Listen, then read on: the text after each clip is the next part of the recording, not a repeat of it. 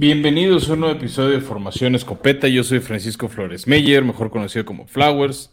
Está aquí conmigo Beto Orozco y también trajimos a Mitch, nuestro community manager, para platicar porque estamos arrancando la segunda centena de episodios de Formación Escopeta. Hace una semana fue el 100. Estamos de plácemes con el 101 y por eso queremos tener a la formación completa del equipo. ¿Qué onda, chavos? Bueno, Fran. Hola, Mitch. Bienvenido. Gracias, es un placer estar otra vez con ustedes. Creo que más amamos.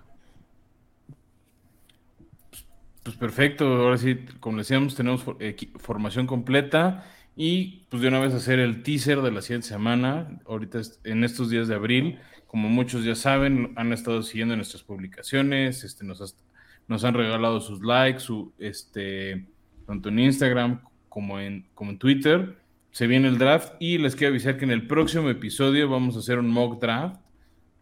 los que ya nos ven en, YouTube, pues ven que compartimos pantalla, entonces vamos a estar haciendo un ejercicio de draft de cómo creemos que va a ser la primera ronda nada más, no vamos a hacer las siete rondas, pero sí la primera con los equipos que tienen. Entonces, si tienen algún pick favorito para su equipo, si no les ha parecido lo que estamos proponiendo, ya hemos tenido, hay algunos comentarios tanto en Instagram como en Twitter Vamos a tomar en cuenta la voz de ustedes de qué creen que es la mejor elección para su equipo, siempre y cuando tengan pick de primera ronda. No vamos a hacer eso de que, ah, sí, Rams cambia todos sus futuros picks y ahora sí tiene pick de primera ronda. No vamos a, no vamos a hacer ese tipo de trades, pero sí mándanos qué, quién creen que sea la mejor selección o qué posición creen que deba atender primero su equipo en el draft. Sí, está bueno. Y pues creo que también ya lo hemos eh, tiseado, Fran, pero estamos con la intención de hacer un episodio en vivo. Ahí les estaremos dando detalles en redes sociales para el draft que se lleva a cabo el próximo, de este jueves en dos semanas, el próximo 28 de abril. Eh, más detalles van a estar en nuestras redes sociales, arroba escopeta podcast. Eh, chavos, vámonos a los escopetazos que pues hay noticias y lamentablemente una eh, terrible, pero pues avancemos.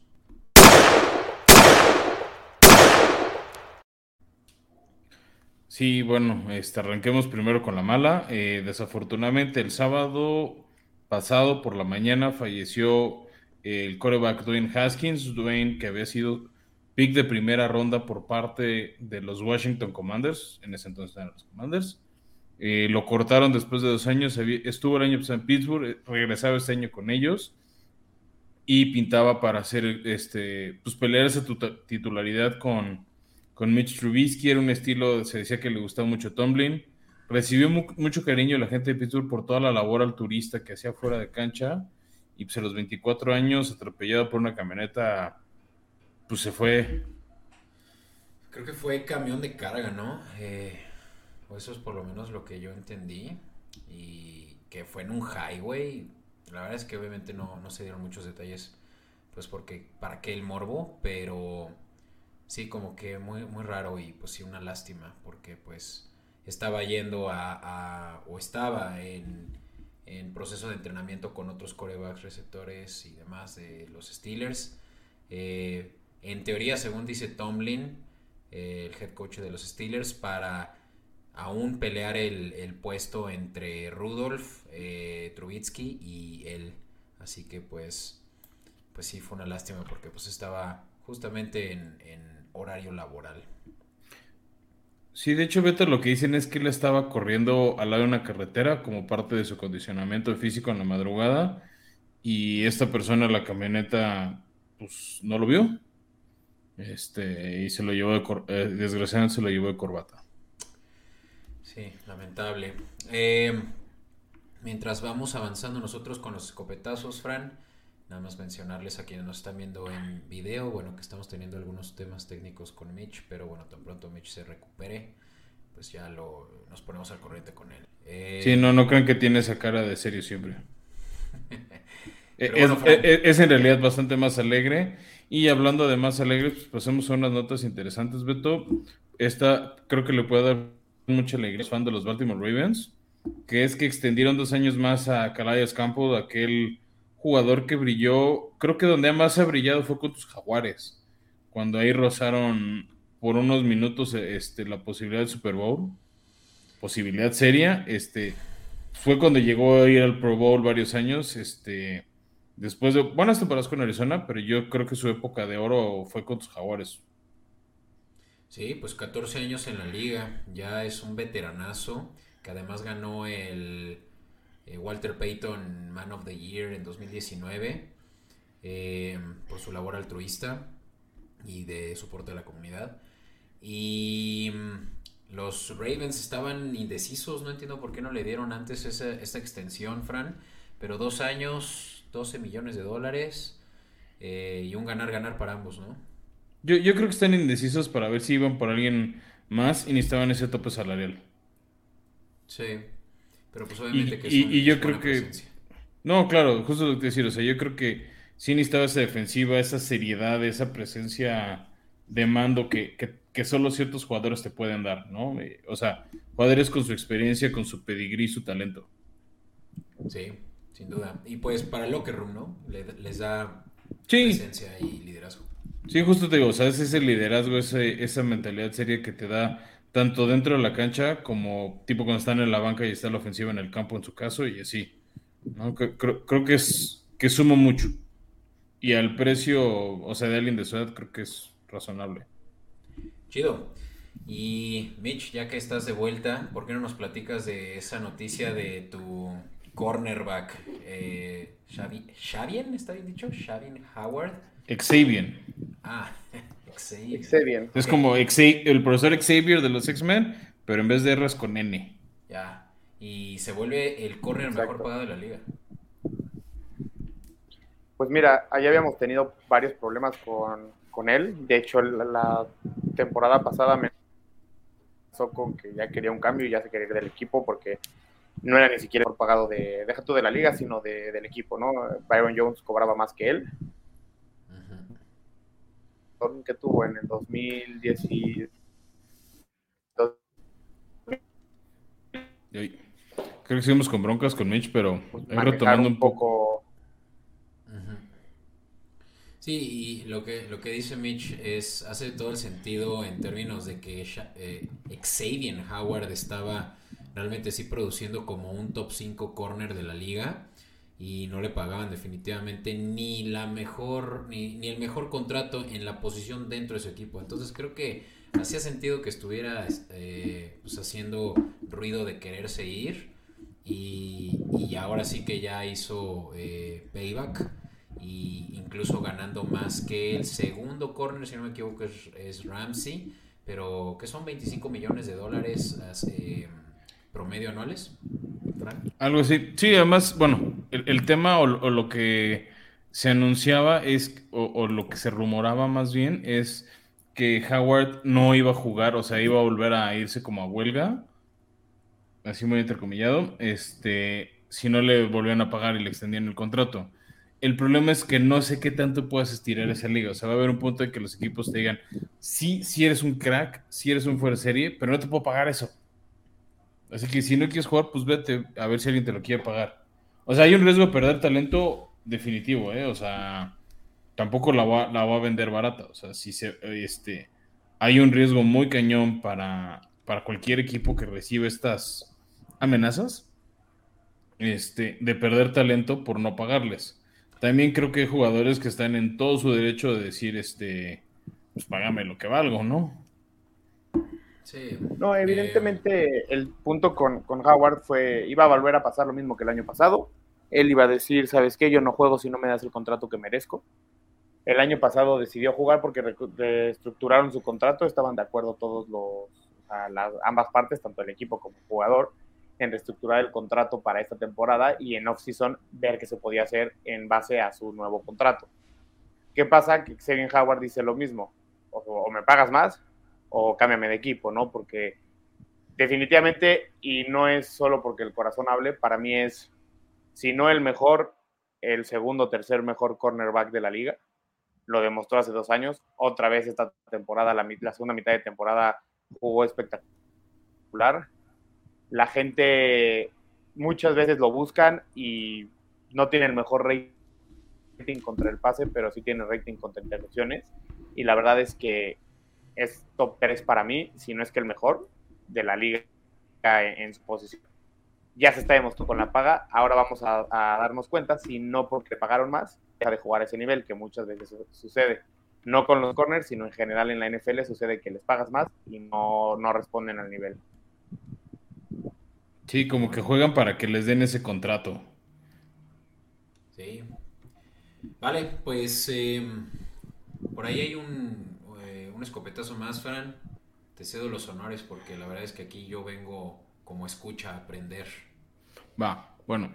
Eh, no sé si saben, en Estados Unidos existió una liga que van a revivir que se llama la XFL, la Extreme Football League, que la van a convertir en una liga de desarrollo. A los que son fans de, del fútbol este, mexicano y así, pues lo quieren convertir como una especie de liga de expansión o liga de fuerzas básicas, ¿no? O sea, la NFL va a invertir, no han establecido bien, o sea, por eso no eran distintos montos. Entonces estamos, los estoy cotejando todas las fuentes para ver cuál es el exacto y con qué porcentaje de inversión. De hecho, uno de los principales inversionistas de esta liga es este Dwayne Johnson, mejor conocido como The Rock. Creo que por ahí hubo ahí guiño guiño de que diera ese discurso previo al Super Bowl como para, para calentar motores de así. Este, la NFL ya tenía en el pasado estas ligas de expansión ¿no? Hubo, por ejemplo, en los noventas estaba la, la, la, NFL Europa y había de hecho un mexicano, este Marco Martos, que jugaban los Dragones de Barcelona. Y había equipo en Frankfurt, y había equipo creo que en Múnich, había equipo en Ámsterdam, en Londres. Y también ha habido otros intentos de liga, la, Arena Football League, la USFL, donde este, los, o sea, se probaban ciertos jugadores, ciertos talentos, y después si funcionaban se los llevaban a la NFL ha habido varias historias, como por ejemplo eh, en la Liga de Canadá, Herschel Walker, este, los, los en ese entonces no eran los Patriotas de Houston, también trajeron jugadores así talentosos, entonces pues sirve para probar talento que no estás bien por ciento seguro que quieres que se desarrolle, ¿no? En vez de que como banca dos, tres años, pues que, que esté jugando allá y también les va a servir para probar reglas. Entonces, este, es una regla interesante esto de la XFL, si es que funciona porque va a ser una liga como en verano para no competir tanto con la NFL. Entonces, pues los jugadores que son undrafted o, que los cortan, por ejemplo, este, lo un Colin Kaepernick tal vez tiene, encuentra lugar ahí, un Cam Newton, tal vez un, alguien que está como en tercer quarterback, ¿no? Tipo Dwayne Haskins. Podría ir ahí a terminar de desarrollarse, a crecer, a desarrollar músculo en algunos casos y ya regresar más fuertes y listos para la NFL. ¿No? Les digo, o sea, piensen mucho en fuerzas básicas del fútbol, una sub-20, y ese es el esquema que quiere probar la NFL. Ah, pues eh, algo, algo sacarán de ahí a ver si Colin Kaepernick ya puede por lo menos aplicar a la XFL. El, el tema al menos de él es que lleva cinco años sin jugar, entonces, este, eso sí creo que una posición como la de él sí pega mucho. Chido. Pues les late si avanzamos que traemos una cobertura eh, aprovechando que Mitch es fanático de, un equipo pues que como ya decíamos no han estado haciendo mucho ruido en la en la off season y probablemente pueden también pelear la división. Hablemos de los Dolphins como ven va que creo que es el equipo que más ruido ha hecho en la off season vaya que sí. Let's go. In tight coverage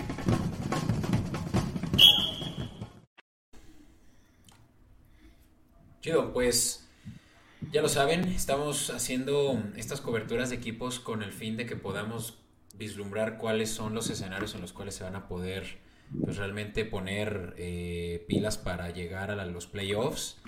Eh, qué piezas les hacen falta, eh, qué, hacia dónde van encaminados en el draft y en lo que resta de, de la agencia libre. Todavía por ahí unos cuantos jugadores disponibles pueden ver para quienes nos escuchan, en, para que nos ven y nos escuchan en YouTube y otras plataformas de streaming, pues que realmente tienen pocos, pocas necesidades, pero pues dejo que Mitch nos platique más de su equipo. Pues, como ustedes mismos nos dijeron, han sido un equipo que ha generado mucho ruido en esta temporada baja. Principalmente dio un bomba, bueno, dos bombazos, pero el, que más ha sonado, evidentemente, es el de el de Tyreek Hill, ¿no? Y de hecho ya salió a decir Mike McDaniel, el nuevo head coach del equipo, que van a usar a Tyreek Hill muy similar a como utilizaba Divo Samuel en, en San Francisco cuando era offensive coordinator. Entonces, te dije, Beto. Sí. Entonces ahí lo que va a suceder es, ya más o menos los equipos saben, no es, no es ningún secreto cómo lo van a usar, ya lo salió a decir el head coach, pero aquí también entra un poco el tema de qué tanto vayan a funcionar de entrada la línea ofensiva, que sabemos que es un problema para Miami desde hace varios años, y también Tua cómo va a responder ya en un tercer año, cómo va a responder ya con armas tan explosivas como lo son Jalen Waddle y Tyreek Hill, e incluso tu ala cerrada Mike Siki. Esas son las dudas que se genera. El otro bombazo que también se dio esta offseason para los Dolphins fue el offensive tackle Tyrone Amster, de, que viene proveniente, bueno, agencia libre evidentemente, pero era de los Santos. de Nueva Orleans, exactamente. Aquí lo que genera dudas un poco es la, la cantidad de lesiones que ha sufrido eh, el jugador. Si se mantiene sano, es top de la liga. Y una de las necesidades sigue siendo reforzar un poco más la línea ofensiva, principalmente el centro. Y pues el linebacker. La defensa realmente es muy sólida. Sabemos que Brian Flores es especialista en, en defensivas. Pero si mantiene Miami la misma línea defensivamente hablando, no le vería tantos problemas a la defensiva como lo que ha generado últimamente la ofensiva. Es el año de Tua, es el tercer año, tiene que explotar. Miami, como lo pueden ver en, en, en pantalla, solo tiene tres picks este año, no tiene pick ni de primera ni de segunda ronda. Entonces, prácticamente para un aficionado de los Dolphins, el día del draft jueves, que es el primer día, no tiene tanta importancia.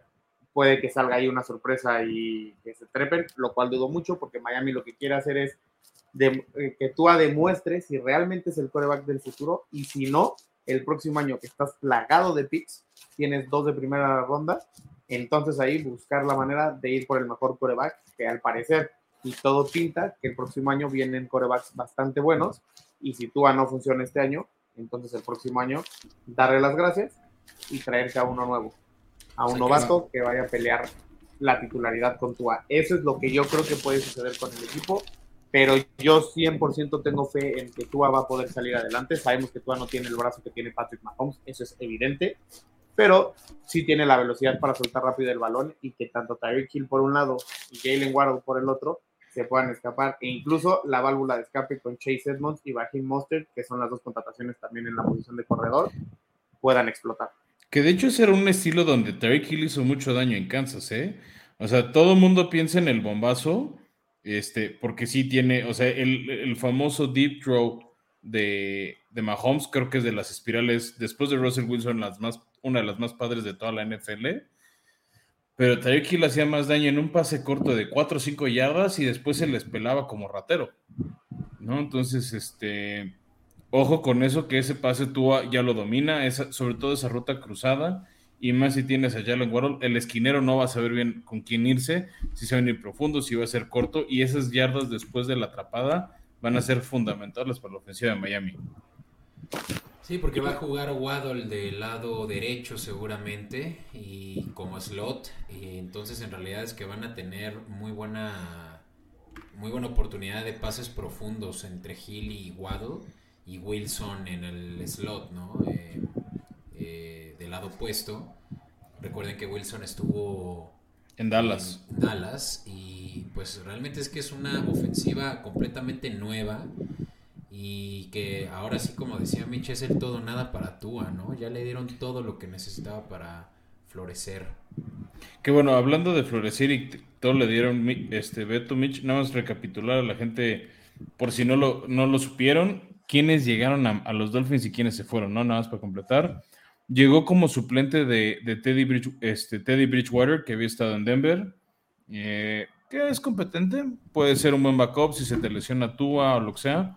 Este, puede sacarte, no, no tiene para mí material de, de coreback titular para apostarle tus 17 partidos, pero funciona. Chase Edmonds, que tuvo un buen año en Arizona y creo que le ayudó a cotizarse un poquito. Este, después de que no pegó como de bien Steelers. Eh, ya dijeron, ¿no? También Raheem Mostert, que seguro es de esos picks que trajo este McDaniel, que lo conoció muy bien en San Francisco. Llega el fullback Alec Ingold, eso es muy poco común, no en muchos equipos ves fullbacks ya, pero va a estar interesante. Eh, bueno, Tyreek Hill, ¿no? Lo hemos dicho. Ya también mencionaron a Cedric Wilson de Dallas eh, y Terron Armstead. También llegó de la línea ofensiva de Dallas Connor Williams, este guardia ofensivo, que creo que sigue siendo un punto a atender por Miami, pero bueno, este, entre Armstead y Connor Williams, pues mejoras un poquito esa línea y este, el pateador Thomas Morstead de, de los Santos de Nueva Orleans.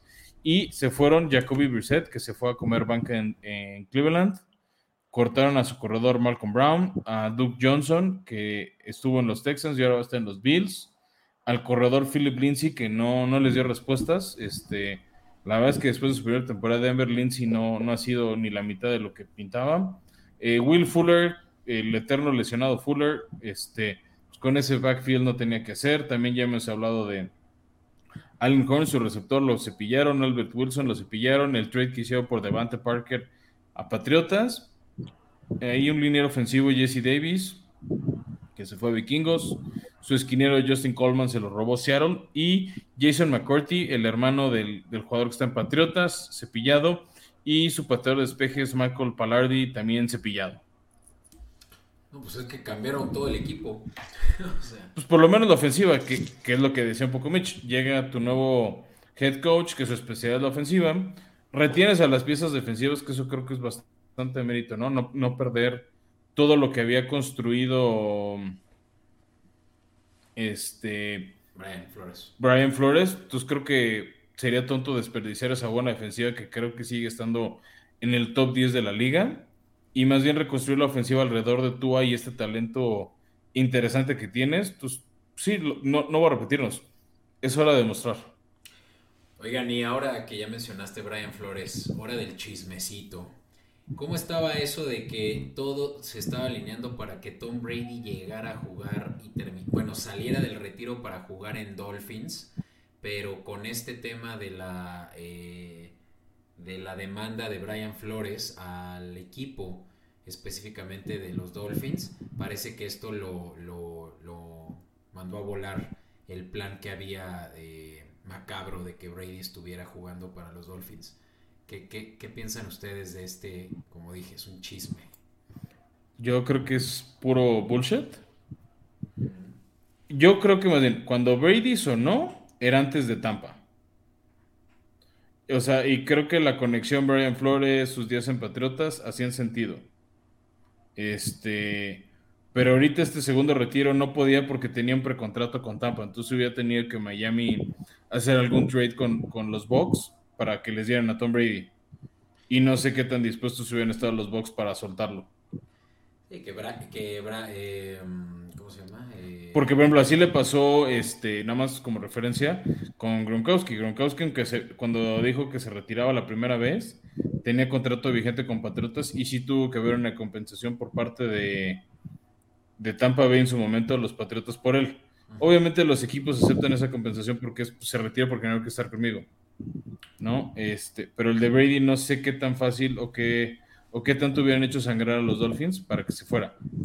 sí, y Bruce Aparte, ahí Arians hay dijo, otro- ¿no? que no estaba dispuesto a intercambiarlo. Así que, quién sabe qué hubieran querido. No, ¿Qué pasó, Mitch? ahí hay un, ahí hay un tema también más allá de, de que si Brady quería o no quería. Brady desde un inicio dijo yo quiero jugar en Florida. Él quería ir a vivirse en Florida. Evidentemente Tampa está en Florida, Miami está en Florida, ambos lugares están ahí. La relación con Flores era parte. Exacto. La parte una de las partes fundamentales era eh, Ryan Flores, claramente, pero justo yo no creo, o sea, Ryer dijo, el general manager de Miami, dijo que no había manera que eso fuera a suceder, no iban a dar la compensación, ni siquiera preguntaron cuál era la compensación por Brady, porque estaban muy, muy cinchos en que su coreback es Tua Tagovailoa. De hecho, fue una de las principales razones por las cuales Brian Flores dejó de ser parte del equipo, dejó de ser el head coach del equipo, porque él ya no quería a Tua, él ya, no, él ya estaba peleado por Tua y él quería buscar un coreback nuevo, a lo cual Stephen Rose, que es el cáncer principal de Miami, todos lo sabemos, y Chris Greyer dijeron, Tua es nuestro coreback el próximo año, hazle como quieras. Ah, pues me voy. Ok, no, no, no vas a querer jugar con Tua de coreback, perfecto, te cepillamos, te corremos, traemos a un güey que confía en él, vaya, confía en él porque dice que tiene potencial y evidentemente lo que va a salir a, a decir es confío en mi coreback profundamente porque si no, entonces para qué llegue al equipo.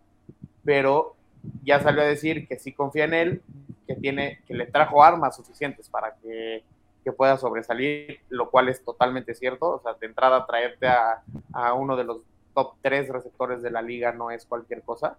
Sí, Miami dejó mucho por él, todos lo sabemos, pero igual es uno de los mejores receptores de la liga y, y se adapta Hablando totalmente al esquema. ¿no? Para quien Sí. no lo tuviera.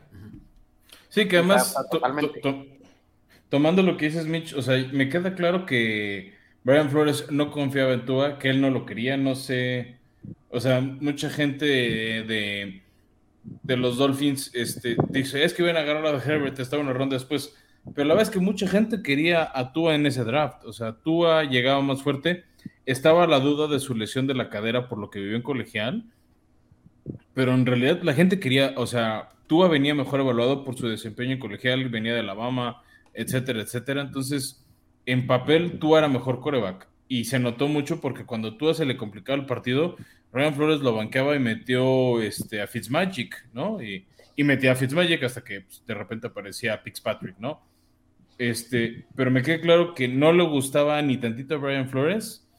Y creo que ahori- ahorita que está el tema de su demanda, etcétera, etcétera, me hace empezar a cuestionar qué tan buen head coach era Brian Flores. Porque pues, él sí estuvo en ese draft room, él sí pudo haber tomado una decisión. Y el no defender a tu coreback, este, no, no, no me convence. O sea, después de dos años, no, o sea, no pudiste encontrar un buen coordinador ofensivo que te ayudara a desarrollarlo. Y eso se me hace interesante a McDaniel, que por lo menos dice, a ver, pues yo le voy a dar armas y le voy a dar un año.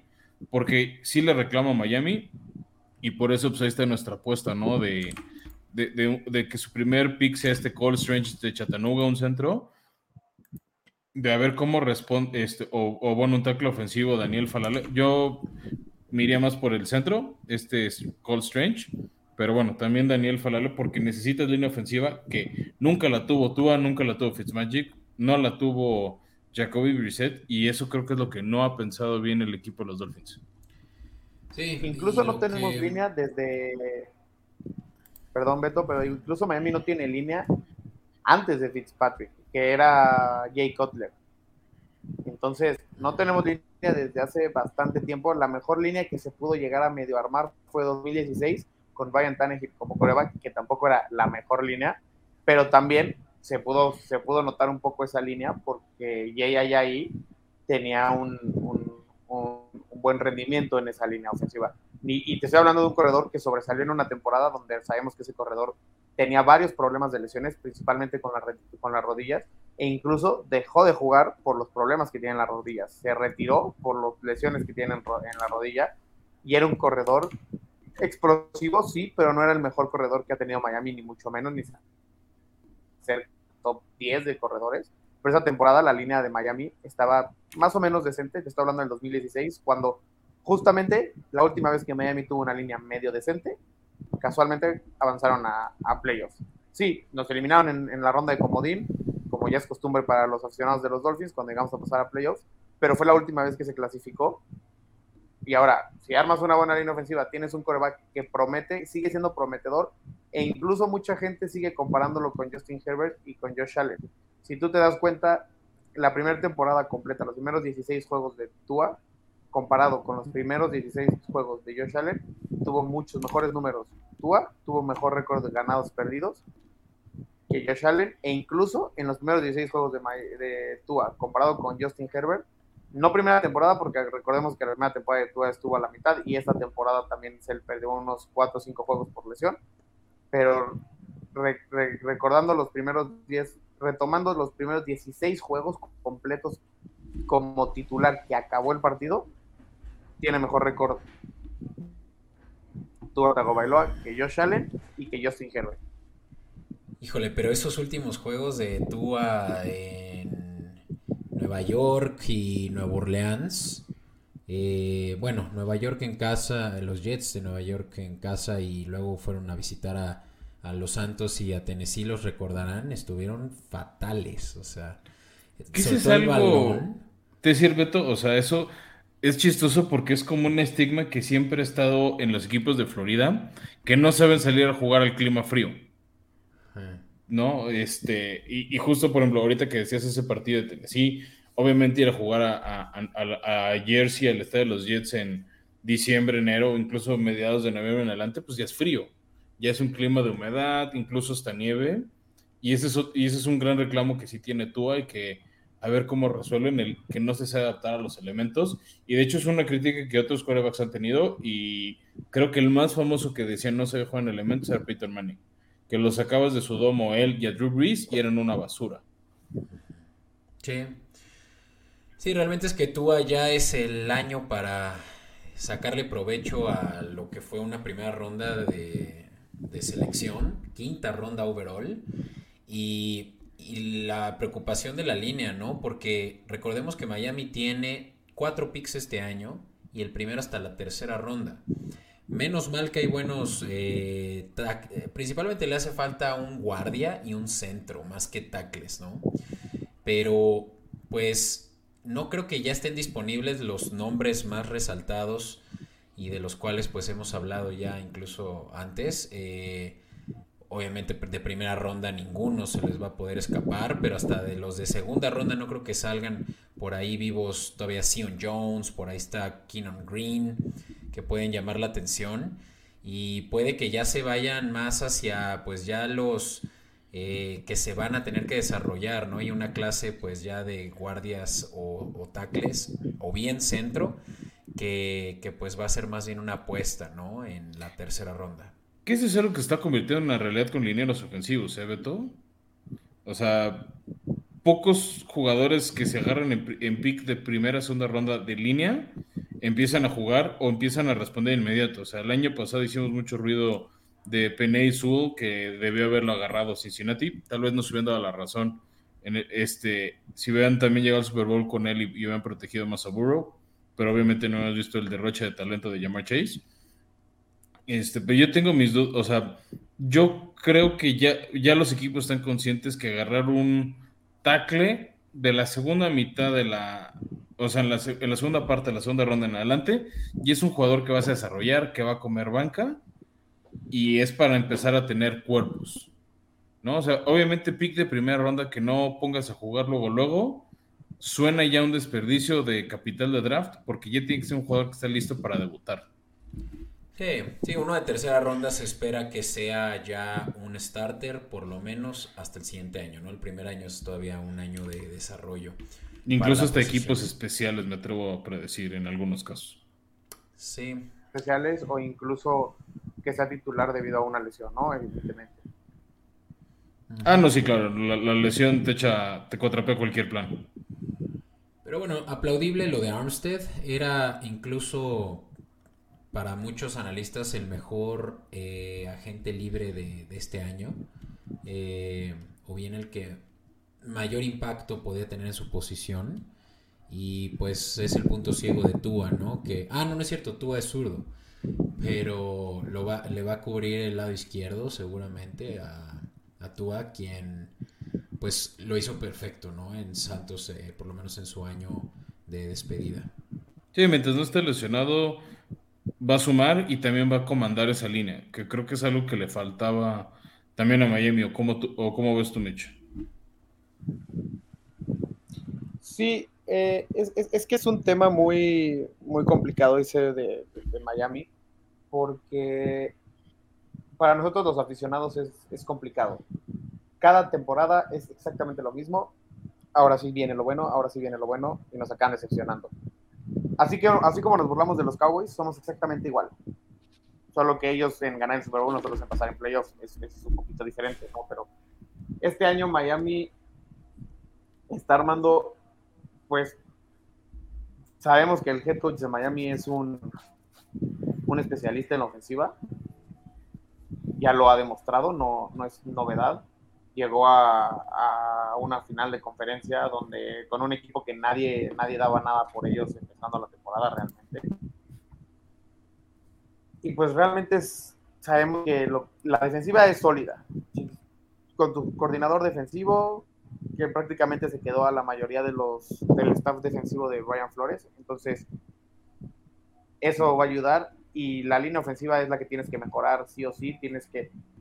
Ya no sé si traerte más nombres o no. Por ahí hay un par de centros todavía de renombre sueltos. En este momento no me recuerdo el nombre exactamente, pero hay un par de centros ahí en agencia libre todavía sueltos y pues es lo único que, queda por Miami, de mejorar esa línea ofensiva para darle el tiempo ese brazo, ¿no? Porque como lo dije anteriormente, no lo ha probado, no, sabemos que no es su fuerte el, el, bombazo, tanto a Tyreek Hill como a Cedric Wilson como a Jalen Waddle, cualquiera de los tres puede explotar. Ya. Oigan, y pues por último, Fran, ¿qué te parece si eh, nos platicas quiénes son los rivales de Miami, si los tienes por ahí a la mano?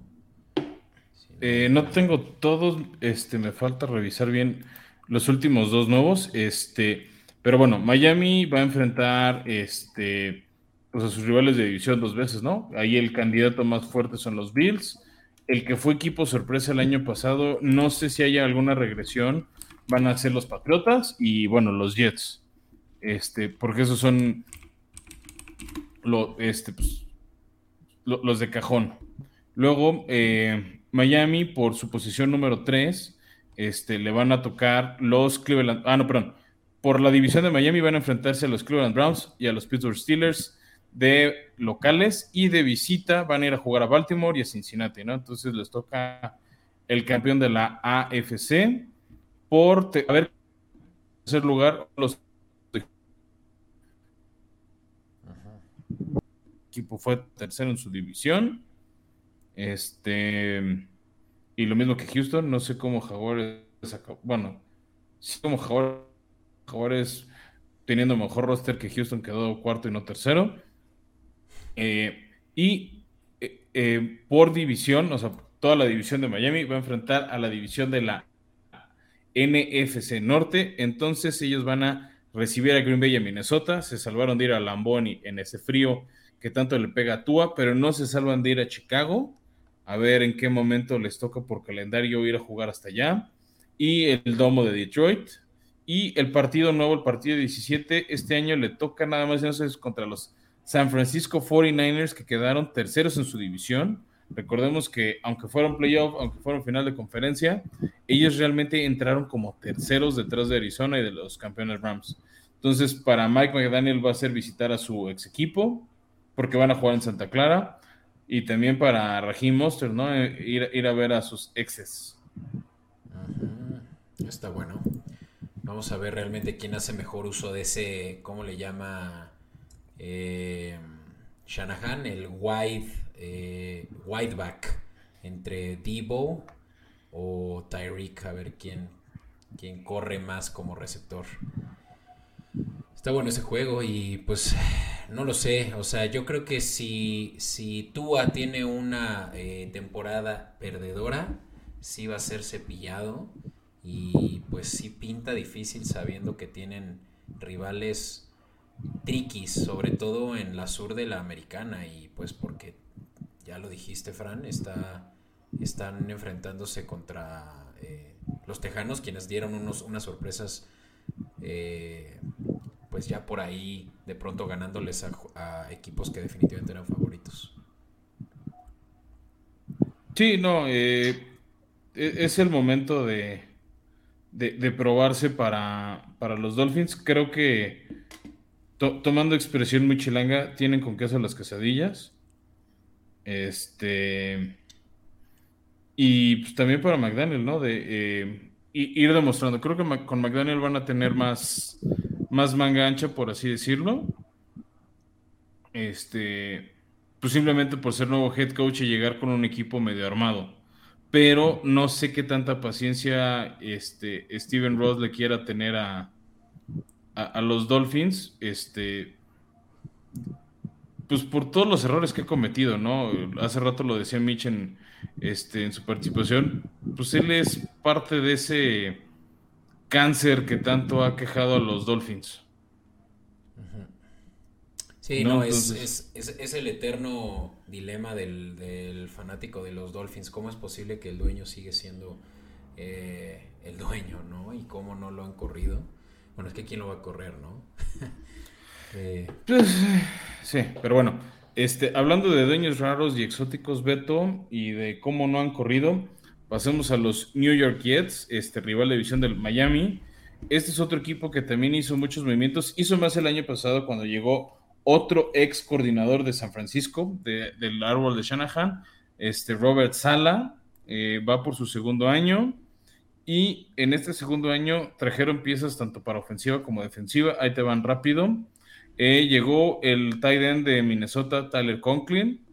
Llegó el tight end CJ Usoma, que hizo mucho ruido con los Bengals, sobre todo en playoffs. El guardia defensivo Laken Tomlinson. Esta pieza me gustó mucho. Llegó el liniero defensivo Solomon Thomas. Este, ya venía un poquito a la baja en 49ers, pero con Robert Sala tuvo sus mejores temporadas. Entonces, este, creo ¿no? Incluso. No me acuerdo si estuvo en Raiders, pero sí me acuerdo que sus mejores años sí fue con Robert Sala en San Francisco, entonces a ver qué tanto puede repetir. Eh, también llega el linebacker Jacob Martin, el esquinero DJ Reed, el safety Jordan Whitehead, este, la Marcus Joyner y el pateador Greg del ex Line después de que lo cepilló Dallas. Eh, no le tengo mucha fe a, este último, a esta última contratación de Line. Este, creo que va a la baja y por eso lo había cortado en su momento Rams y no brilló como debía en Dallas.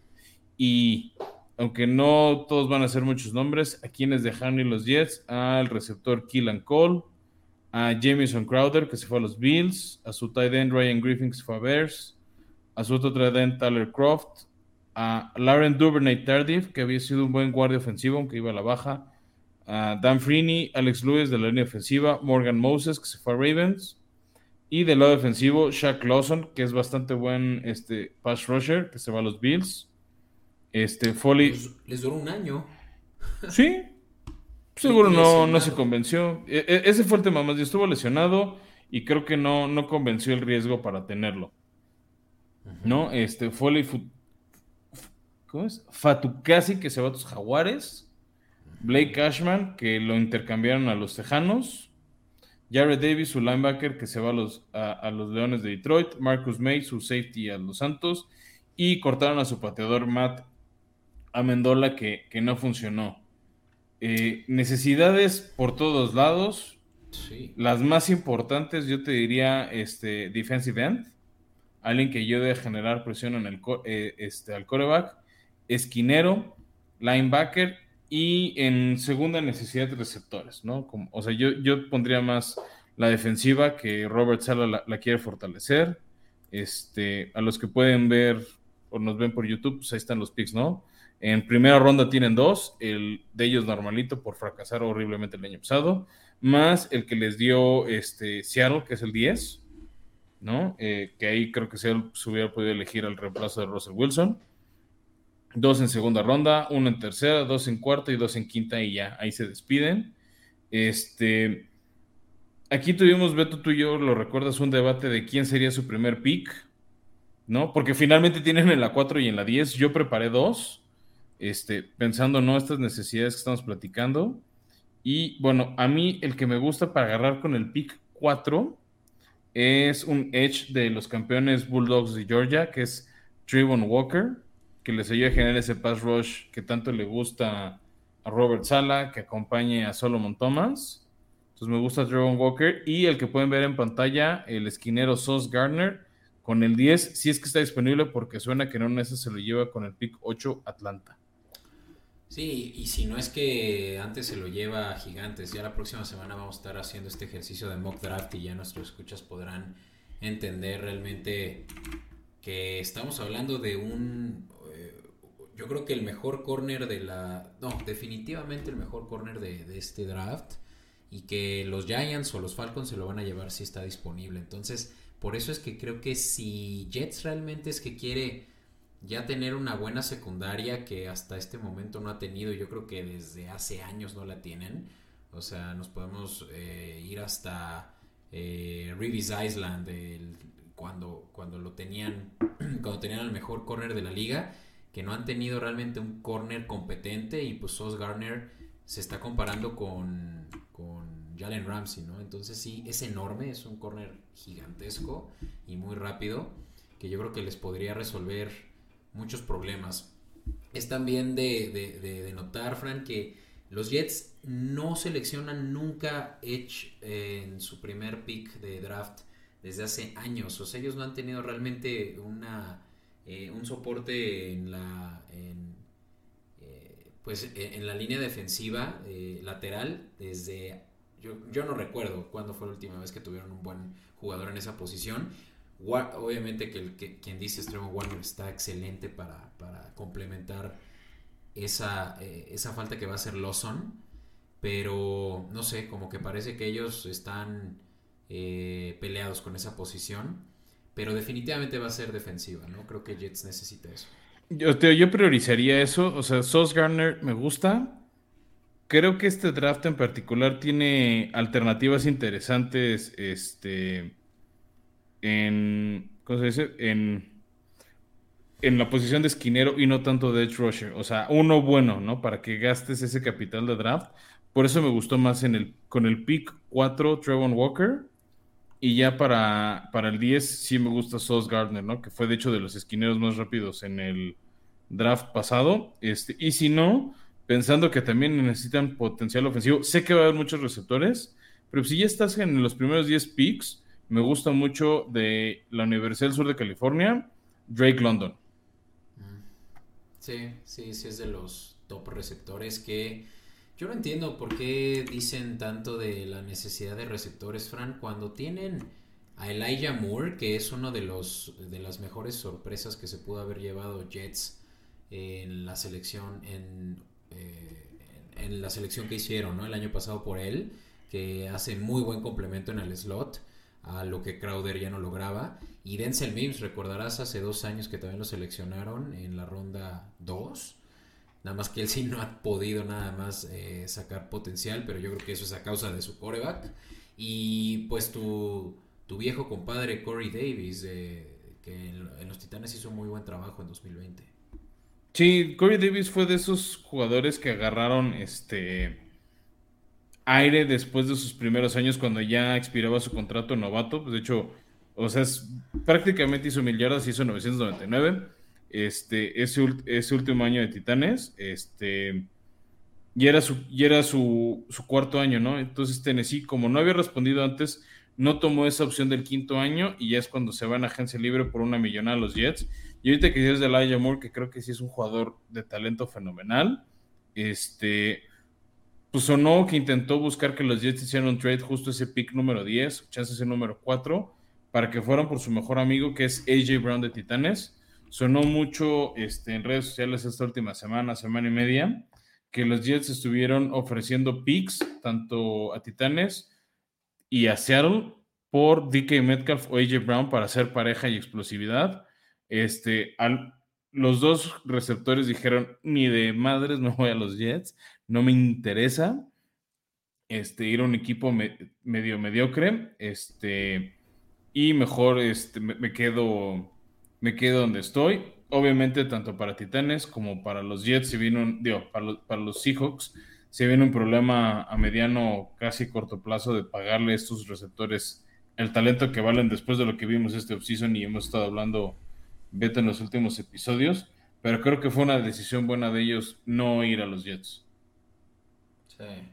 ¿Qué tal ese mm, meme que, subimos en, relación a todo el tema con Will Smith? Y es que es la realidad, o sea, sí, los jaguares son malísimos y sí, qué miedo irte a Detroit con tener a Jared Goff como tu coreback número uno, esas son las primeras dos. Pero ese es un año, el, caso de Jared Goff.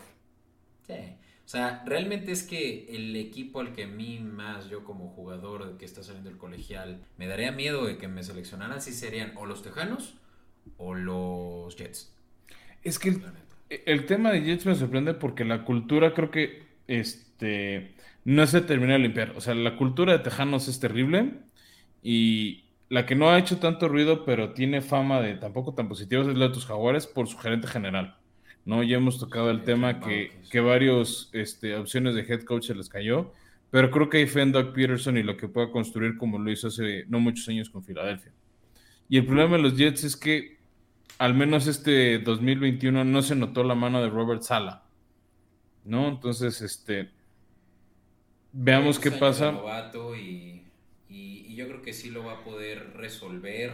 La gran pregunta es si aquí, Mitch, si estás de nuevo eh, en condiciones para poder eh, hablar.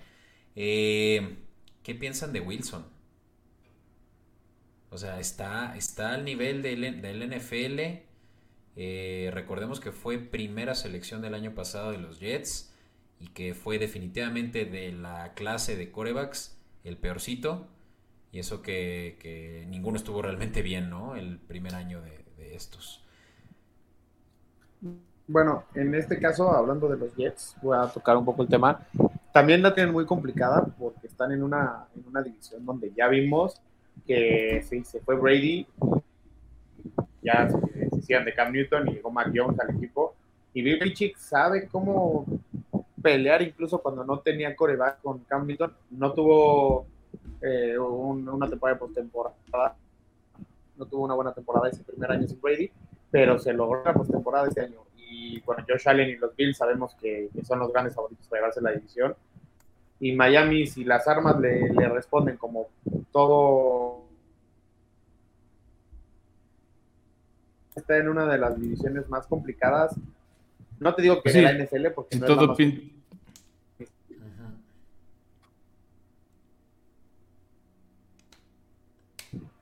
Pero todo pinta que puede ser una, una, de las divisiones más fuertes, ¿no? Evidentemente.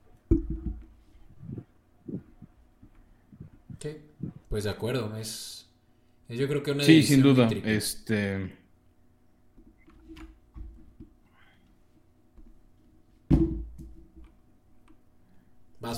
Sí, se le, viene un escenario.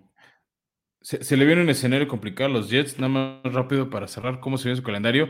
Bueno, obviamente ya les dijimos contra qué divisiones ahorita que hablamos de Miami, ¿no? Este, les toca con sus rivales, en este caso ellos se enfrentan a Miami, a su papá Patriotas, porque vaya cómo se los traen de hijos, este, a los superpoderosos Bills, se van a enfrentar a la AFC Norte, ¿no? Baltimore, Cleveland, Pittsburgh y los Bengals. Bengals que de hecho les propinó una derrota de humildad hace un año los Jets. Este, a ver si se la vuelven a repetir.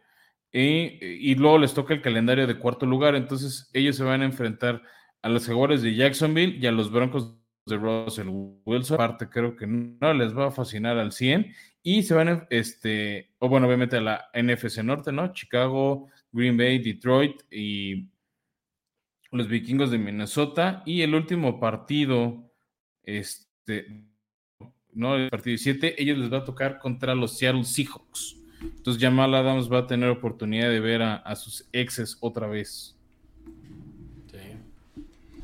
Y... Entonces, este, yo creo que va a seguir la reconstrucción de Jets. Ya después haremos como, o sea, ya sabes, el over-under pero yo creo que más de cinco victorias, a menos de que nos sorprendan con el draft, es muy positivo.